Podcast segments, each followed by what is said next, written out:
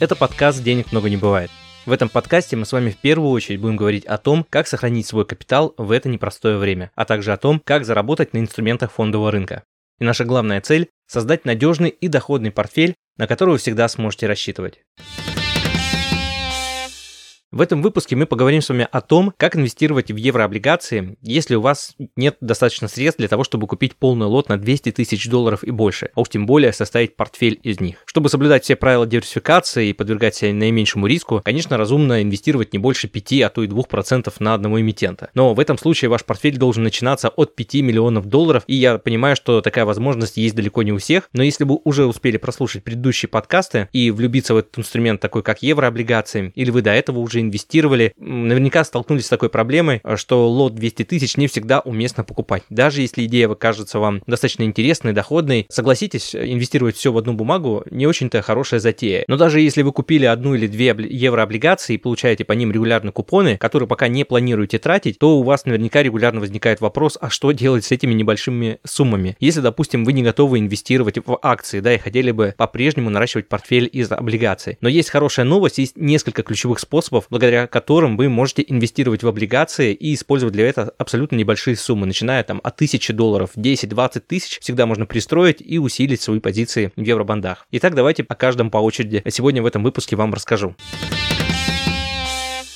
Первое самое очевидное решение, которое может лежать на поверхности, это приобретение облигаций с небольшим лотом. Да, возможно, для вас это сейчас звучит странно, и вы никогда не встречали подобного рода инструменты, но открою вам секрет, что действительно очень много есть еврооблигаций в развивающихся странах, которые предлагают лот от 1000 от 2000 долларов. То есть вы можете реально их купить вот на такие небольшие суммы. Самым лидером э, по еврооблигациям с небольшим лотом являются Соединенные Штаты, поскольку там рынок корпоративного кредитования, он является достаточно сильно развитым. Другой вопрос, что не всегда есть возможность проанализировать и приобрести эти облигации у частных инвесторов, но это уже второй вопрос. С другой стороны, Облигации с небольшим лотом, по большому счету, предлагают все те же самые преимущества, что и облигации с крупным лотом, которые начинаются от 200 тысяч. И заранее предвкушая ваши вопросы, может быть, это какие-то совсем плохие мусорные облигации, нет. Э, такие компании, как Ford, Goldman Sachs, Pemex, Pampa Energy, мы о всех этих э, бумагах на самом деле писали в нашем телеграм-канале Skybond. Э, зайдите туда, посмотрите, поинтересуйтесь, периодически мы делимся своими идеями. Так вот, приобретая эти облигации, вы можете рассчитывать на все те же самые преимущества. Это и получение купона, и дисконт в цене, если они торгуются ниже номинала. И они гасятся точно так же, как и обычные облигации с большим лотом. Почему вообще возникает такая разница, что облигации некоторые торгуются с небольшим лотом, а другие с крупным? Здесь на самом деле все зависит от того, насколько быстро эмитент хочет привлечь финансирование. Ведь э, если вы опускаете планку, да, минимальный лот небольшой, то вы, соответственно, можете привлечь гораздо больше частных инвесторов, соответственно, быстрее привлечь финансирование, да, еще предложить какой-то высокий купон или сделать регулярность выплаты купонов, скажем, не раз в полгода, а раз в квартал. К чему, кстати, часто прибегали и российские банки, такие как Альфа-банк. Вот у нас субординированные облигации, вот, да, достаточно есть перечень облигаций, которые предлагают именно ежеквартальные выплаты. Но несмотря на то, что облигации с небольшим лотом сохраняют все преимущества работы с еврооблигациями, есть некоторые моменты, на которые инвесторам все-таки стоит обратить внимание. Первое, это, конечно, размер приобретаемой позиции. Если бумага с минимальным лотом от 2000 долларов, вы планируете купить ее на 10 там, или, скажем, 5-6 тысяч долларов, то нужно понимать, что при небольших сделках вы получаете максимально плохую цену. Это значит, что если разлет цен на приобретение составляет, скажем, от 105 до 107, то с таким лотом вы скорее купите по 107, а если будете продавать, то, соответственно, по нижней границе диапазона, то есть по максимально плохой цене для вас будет проходить сделки. Это как раз связано с тем, что вы обладаете небольшим лотом, и, скорее всего, просто тот, кто владеет крупным пакетом, продает вам частично, поэтому удовлетворяя ваш спрос, и брокер, и продавец удовлетворяет, ну, получает дополнительную премию от этой сделки, что, в принципе, достаточно справедливо. Единственное, что вы можете этому противопоставить, это предложить либо больше объем сделки, либо поставить лимит на исполнение цены по вашей сделке. Но сразу предупрежу, что с таким лимитом вы можете стоять очень долго. Да? Нужно понимать все-таки свою ситуацию и свое положение на рынке. Пока вы будете стоять и ждать нужной для вас цены, рынок уже просто может уйти. Второй момент, на который также стоит обратить внимание, то, что количество еврооблигаций с лотом там, с минимальным от 1000 долларов на самом деле не такое большое. Вот мы каждый раз, когда анализируем рынок, скажем, на 10 идей приходится, ну, примерно в лучшем случае одна облигация, которая позволяет купить купить ее вот с небольшим лотом. Это на самом деле подарок, потому что в портфеле, который у вас ограничен суммой 300, 400, даже 700 тысяч долларов, купить три облигации по 200 тысяч, это значит, ну, зарядить по 30% на эмитента. А если вы способны найти, скажем, 10 облигаций с небольшим лотом, которые не уступают характеристиками, то вы уже можете предложить долю на эмитента там порядка 7%, что значительно лучше, согласитесь, чем по 30% на одну бумагу на одного эмитента, потому что ситуации на рынке бывают разные, и то, что кажется вам сейчас интересным и супердоходным и надежным, в итоге может оказаться совсем не так. И часто это оказывается не так, поэтому здесь нужно, конечно, держать ухо востро и не забывать про золотые правила инвестирования. Следующий способ приобретения облигаций с небольшим лотом на небольшие суммы заключается в том, что вы можете приобрести облигации, так сказать, сбитым лотом. Что это значит? Это мой личный термин. Он заключается в том, что крупный брокер может э, выкупать крупную облигацию на свое имя, то есть держать собственную позицию, и далее уже на своих э, кор-счетах просто выделять некоторые субсчета клиентов и вести внутренний учет, кому какая часть этого крупного выпуска принадлежит. Да? То есть вы, допустим, подаете заявку на 10 тысяч долларов приобретения облигаций там ВТБ Perpetual или какого-то другого российского банка, да вообще неважно, на самом деле любой другой облигации. Но суть в том, что брокер выкупает этот бонд на себя, а с вами просто делится частью доходности. Безусловно, это один из самых дорогих способов инвестирования, потому что банки или брокеры, которые таким образом поступают, берут на себя значительный риск, риск собственной позиции, и, конечно, за это они получают ну, достаточную премию, как правило, она варьируется от 2 до 4%. То есть это тот размер фактической комиссии, который вы уплачиваете помимо официальных брокерских расходов. Это нужно понимать. Как правило, спреды на купли-продажу, то есть в моменте, если вы можете купить, скажем, по 103, то продать тут же можете там по 100 или там по 99. То есть здесь ценообразование и рынок таких облигаций, таких лотов уже будет полностью зависеть от того, кто для вас покупает, у кого вы покупаете этот так называемый битый лот. Поэтому этот способ, он был достаточно широко использован там, ну, сначала там 2013-2012 годов, и я могу сказать, что я не в восторге от него, но раньше они назывались так называемые банды для бедных, это было выходом для тех, кто хотел получать высокую купонную доходность, но при этом не имел возможность купить отдельный еврооблигацию, там, перпечелы лотом от 200 тысяч. Но в целом такой механизм на рынке есть. Я думаю, что уместно участвовать в подобного рода мероприятии и покупать такие облигации в момент, когда происходит какая-то серьезная корректировка. Именно потому, что вот тот дисконт, который берет брокер на себя, ту комиссию и разницу в цене, которую он закладывает, она не так чувствительна, да, то есть если бумаги упали на 30-40%, то в целом отдать 4% не выглядит таким дорогим мероприятием. Но если вы в целом покупаете облигацию с доходностью 5% погашению и при этом платите на разницу в цене около 4%, то такая математика уже, мне кажется, сомнительной, учитывая, что вы на себя все-таки берете кредитный риск эмитента, вы берете риск продавца. Опять же, вот эти спреды, да, непонятно, как они сформируются к моменту, когда у вас возникнет э, желание выйти, допустим, из позиции. Альтернативный вариант дождаться погашения или наступления оферты по облигациям, тогда вы нивелируете потери на вот этих разницах в цене. То есть вы заплатите только при покупке, а погашение произойдет, ну, по цене номинала, либо по цене оферте.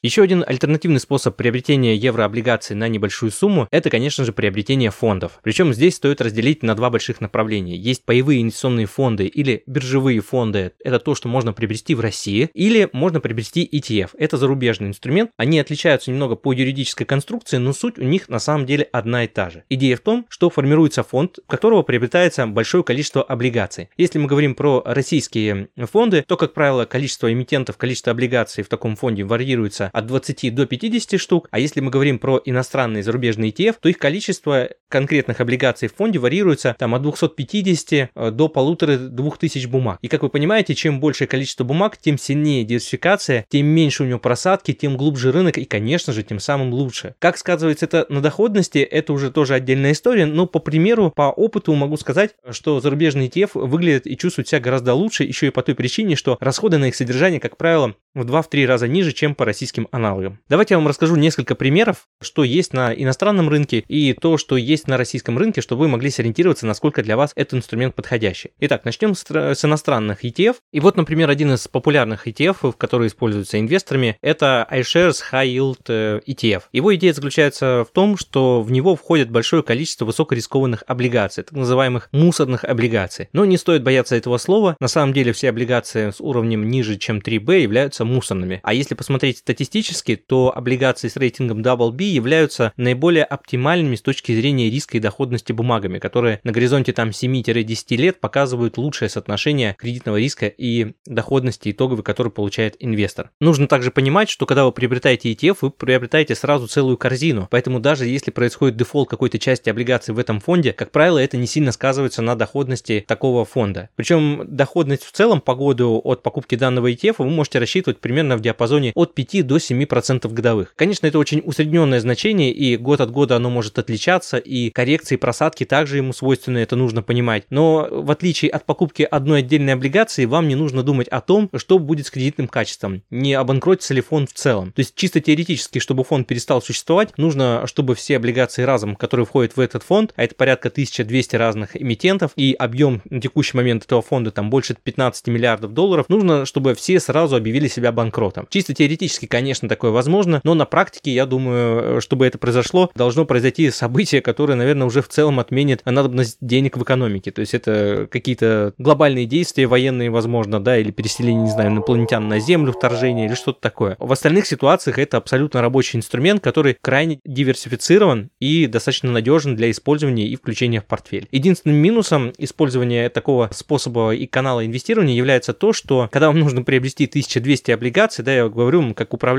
вы ограничены в своем выборе, и вы уже начинаете покупать просто все подряд, поэтому получаете какое-то усредненное значение. Поэтому, конечно, если, у вас есть возможность, желание работать и приобретать отдельные облигации, то, скорее всего, вы получите результат лучше, чем усредненная доходность по этому фонду. Но те, кто хотят, так сказать, купить и держать и не переживать о качестве, это вполне себе достойное решение. И главное, что многих вот иногда останавливает от покупки фондов тот момент, что облигация выплачивает купон, а фонд все реинвестирует, все купоны автоматически. Так вот, когда вы инвестируете в ETF иностранные, то есть большое количество ETF, которые предлагают не просто реинвестирование всех купонов внутри фонда, а выплату их напрямую на брокерский счет. Так, например, по этому фонду можно найти такую разновидность, которую выплачивают в виде дивидендной доходности порядка 5% годовых. Так как юридически фонд оформлен в виде акции, то эти выплаты считаются дивидендами, но де-факто эти дивиденды формируются за счет того купонного дохода, за счет тех облигаций, да, которые наполняют этот фонд. Поэтому теперь вы знаете всю конструкцию и в чем плюсы использования этого инструмента. Что касается российских пифов, то здесь ситуация похожая, но единственный нюанс, что на текущий момент, вот в 2022 году, у нас пока не реализована возможность выплаты купонов на брокерские счета инвесторам. То есть все автоматом реинвестируется, но насколько я знаю, да, насколько вот плотно общаюсь с коллегами, все к этому идет, я думаю, в ближайший год-полтора мы увидим паевые фонды или биржевые фонды, которые будут предлагать не просто инвестирование в облигации, но и также выплату вот этого купонного промежуточного дохода на брокерские счета. И это, кстати, во многом э, облегчит жизнь там инвесторам с небольшими суммами. И для тех, кто привык инвестировать в рублях, и тех, кто будет инвестировать в валюте, если такая возможность в нашей стране, конечно, в принципе, останется. Еще один момент, который может вас останавливать от покупки фондов, это тот момент, что вы, допустим, не можете напрямую влиять на уровень дюрации этого фонда или на уровень купонной доходности или кредитного качества. Но это на самом деле заблуждение, потому что на текущий момент среди ETF, то есть иностранных инструментов, есть большое количество фондов, которые можно подобрать и по длине, то есть по дюрации. Это значит, что в зависимости от того, как будут повышаться ставки, насколько он будет чувствителен к изменению цене, насколько ожидать от него просадки. Но с другой стороны, это также влияет и на потенциальную доходность фонда фонда. Здесь можно подобрать фонды на самом деле любого направления, что касается длины погашения, сроков погашения, кредитного качества, даже по отраслевым и страновым регионам. Есть фонд, так называемый тикер EMB, это фонд э, облигаций развивающихся стран. Там в основном куплены облигации суверенных государств Турции, Мексики, Индии, России. Ну, России сейчас по понятным причинам в этих фондах практически нигде не осталось, либо выпуски российских еврооблигаций заморожены и не торгуются. Но идею, я думаю, вы поняли, да, можно всегда взять экспозицию по еврооблигациям облигациям какой-то конкретной страны. Но тут нужно просто обращать внимание на объем торгов. Вот, допустим, универсальные такие фонды, они торгуются там по 85 миллиардов, ну или хотя бы начинаются торги от 200-300 миллионов. Это тоже важно, обращайте на это внимание, чтобы торги по ним были более-менее ликвидными и не получилось так, что спред между куплей-продажей там составляет 10-20%, чтобы вы не стали заложником собственной позиции. Еще одна из разновидностей таких фондов, на которые вам тоже рекомендую обратить внимание, это фонд облигаций так называемые падшие ангелы. Четыре буквы тикер Fallen, FALN означает, что в фонде присутствуют облигации, по которым были пересмотрены рейтинги. Такое событие массово происходило в 2020 году на фоне пандемии, но я уверен, экономика циклична, да, и еще не раз произойдут какие-то спады и подъемы, и вот в периоды, когда происходит спад, происходит широкая переоценка кредитных рейтингов тремя этими кредитными агентствами. Это значит, что облигация, которая имела рейтинг там 3B, являлась инвестиционной, когда получает статус и рейтинг Double B, то есть не инвестиционный, крупные фонды начинают распродавать эти облигации, и они падают в цене зачастую необоснованно. Так было с облигациями Macy's, вот послушайте один из наших выпусков. Но идея в том, что вы как частный инвестор не имеете этих рамок и можете приобрести эти облигации как отдельно, а еще лучше, если не хотите заморачиваться с выбором, можете купить прям целый фонд, который в моменте, когда происходит что-то плохое на рынке, он, конечно, тоже будет снижаться в цене, потому что часть облигаций, безусловно, объявит банкротом, и на этом фоне цена на весь фонд также упадет, но если смотреть на восстановление, то в следующие два года, как правило, облигации падшие ангелы растут быстрее прочих, быстрее остальных, и доходность там в лучшие года после 2008, после 2020 года за отдельный год в этих фондах достигала 20-30%, что, согласитесь, очень неплохо для облигационного фонда. В интернете на самом деле есть достаточное количество сайтов, которые так называемые скринеры по ETF, и у Deutsche Bank, и у iShares, управляющей компании, можно зайти, задать необходимые критерии и попытаться найти. А что касается российских платформ для поиска подобных фондов или биржевых фондов, то можно использовать сайт InvestFunds и также задать необходимые критерии и найти тот облигационный фонд, который вам больше нравится. Но здесь вас могу немного огорчить. Большинство фондов очень похожи друг на друга, то есть э, состав эмитентов, доходности, все плюс-минус то же самое. Какой-то серьезной диверсификации по отраслям, по направлению, по страновому признаку, к сожалению, не присутствует. Поэтому, как говорится, довольствуйтесь тем, что есть. Еще одна разновидность коллективных форм инвестирования в облигации является стратегией доверительного управления. Много российских управляющих компаний красного, синего, желтого цвета, не буду называть имена, предлагают стратегии, в рамках которых они инвестируют целый пул облигаций. И инвестор по большому счету скидываются и покупают эти банды пропорционально своей сумме. Это мало чем отличается на самом деле от э, приобретения пифов или биржевых пифов или тех же ETF, но э, в рамках доверительного управления возможности управляющего гораздо больше. Там меньше ограничений, меньше красных флажков. То есть он может там совершать такие сделки, которые в рамках пифа по нашему законодательству не разрешены. И в этом плане он чувствует себя гораздо свободнее. Если мы сравним доходности, ну я не уверен, что мы здесь найдем серьезную разницу, потому что в итоге все равно тяготеет более-менее к средним значениям, и даже если в отдельный год какая-то стратегия ДУ там серьезно опережает доходности по паевым фондам, то на горизонте там 3-5 лет они, скорее всего, будут плюс-минус одинаковы. А что касается расходов, то тоже здесь примерно похожая ситуация, они такие же расходы примерно как паевых инвестиционных фондов, а вот порог входа в такие стратегии доверительного управления, как правило, завышен, там от 250, а то и от 500 тысяч долларов для частных инвесторов. То есть создается такой реал какой-то уникальной стратегии, что вот э, только тем, у кого есть достаточно достаточно денег, чтобы в это инвестировать. Но на практике же э, паевые инвестиционные фонды или там биржевые фонды или там в том числе ETF, покупка ничем не уступает вот таким стратегиям доверительного управления.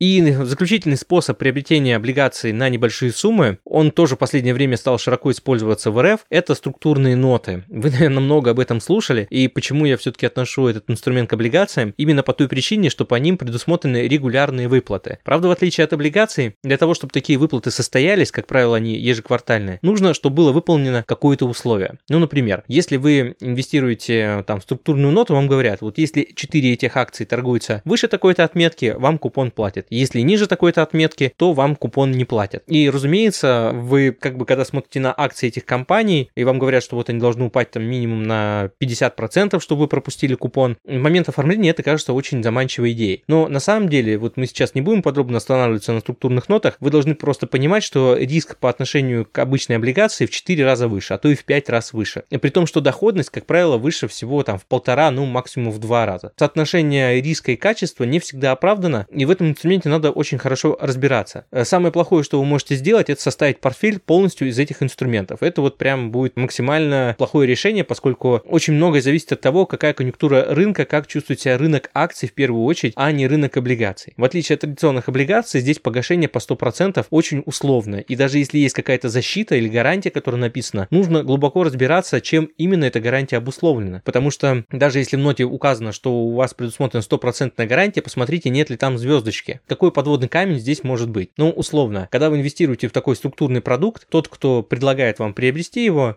там это банк или брокер, что он делает? Собирает условно какой-то объем денег. Берем за единицу там 100 рублей. На 90 рублей он покупает облигацию, допустим, которая гасится там в каком-то году времени, ну через там через год, через два по номиналу, или там через 5 лет, а на остальные 10% покупает деривативы, фьючерсы и участвует в доходе роста акций. Вот если деривативы, фьючерсы и акции сработали, да, у вас есть дополнительный доход. И если, соответственно, облигация, которая шла в покупку этих 90% погашена через 2-3 года, то у вас еще и тело сохраняется. Но два этих события друг от друга мало чем зависят. То есть имеется в виду, что если облигация, которая лежит в основе сохранения денег, не объявил дефолт, то тогда все хорошо, сумма погашена, и вам вернули деньги с номиналом, да, то есть то, что вы вложили. Но если все-таки происходит какое-то кредитное событие, и эмитент этой облигации объявляет дефолт, то даже если вы получаете там доход по опционам и фьючерсам, хотя это тоже уже вторичный вопрос, соответственно, происходит потеря, ну, практически всей суммы от вложенных средств. Не всегда структурные ноты формируются именно таким образом, зачастую покупается просто набор опционов и деривативов, которые обеспечивают там частичную защиту капитала, но речь сейчас в данном случае о том, что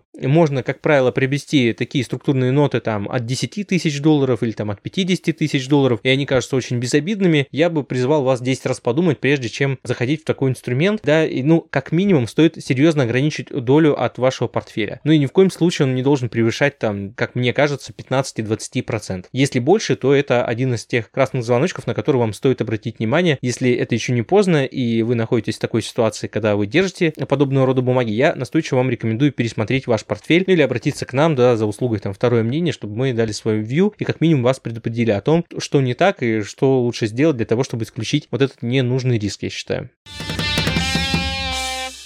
Теперь давайте подведем итоги, как можно инвестировать в облигации, если у вас не имеется достаточно крупная сумма для того, чтобы инвестировать в облигации с лотом от 200 тысяч. Первое. Стоит искать облигации, которые предлагают небольшой лот. Помним, что они ничем не уступают обычным облигациям с лотом от 200 тысяч долларов, хотя мы также берем во внимание те моменты, о которых я рассказывал в начале этого подкаста. Это объем выпуска, это спреды кредитные, объем, на который вы выставляете сделку и так далее. Не забывайте выставлять приказы и лимитные сделки, это тоже поз- позволит сократить ваши расходы.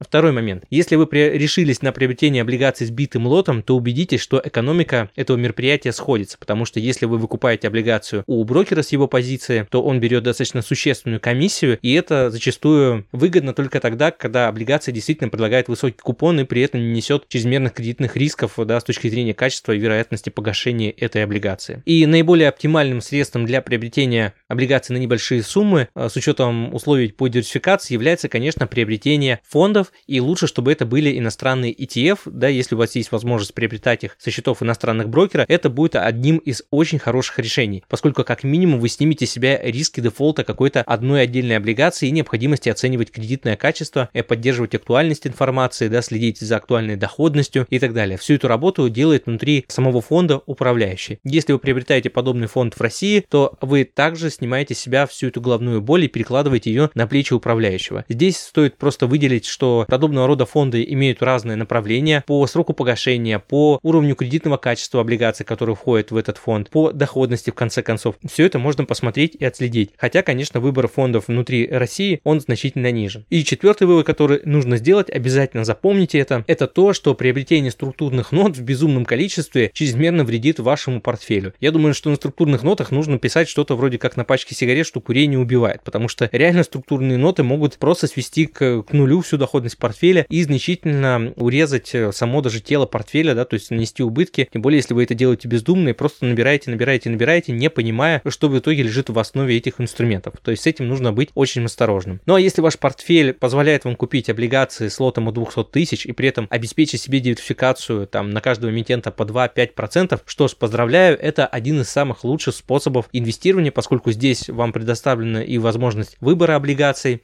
и вы можете сохранить диверсификацию, и оперативно управлять ликвидностью вашего портфеля, то есть у вас всегда в портфеле могут оставаться более короткие, более длинные бумаги, те, которые просели, те, которые выросли, то есть здесь уже можно полноценно заниматься диверсификацией портфеля, потому что если вы купите много маленьких облигаций и при этом объем портфеля будет небольшим, то скорее всего все управление ляжет именно на ваши плечи, а делегировать управление таким портфелем будет очень сложно, поскольку опытные управляющие берутся за крупные объемы, а неопытные управляющие не будут знать, что с этим сделать, да, и как этим правильно управлять. Поэтому здесь нужно грамотно подходить и взвешивать ваши возможности и ваше желание по тому, какой конечный результат вы хотите получить. То есть, если даже ваше личное управление приносит вам на 1-2% больше, чем результат по пассивному фонду или те, в которые вы купите, то, наверное, стоит сделать выбор в пользу фонда, поскольку это существенно сэкономит вам время, снизит риски и, главное, высвободит ваш временной и энергетический ресурс. Я вообще за то, чтобы оценивать результативность и целесообразность каких-либо инвестиций, исходя из того, сколько времени у вас остается, да, и сколько энергии вы на это тратите. Если энергия, которую вы на это тратите, перевешивает все плюсы, то я бы ставил под вопрос целесообразность такой инвестиции.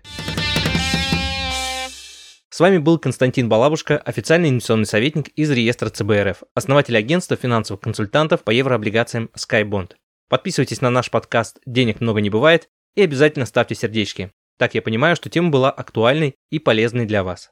Читайте нас в Телеграм, смотрите нас на YouTube, ссылки я оставлю в описании. Присылайте ваши вопросы мне в Телеграм и делитесь своими кейсами. Я обязательно отвечу на них в следующих выпусках, а лучшими практиками поделюсь со всеми подписчиками.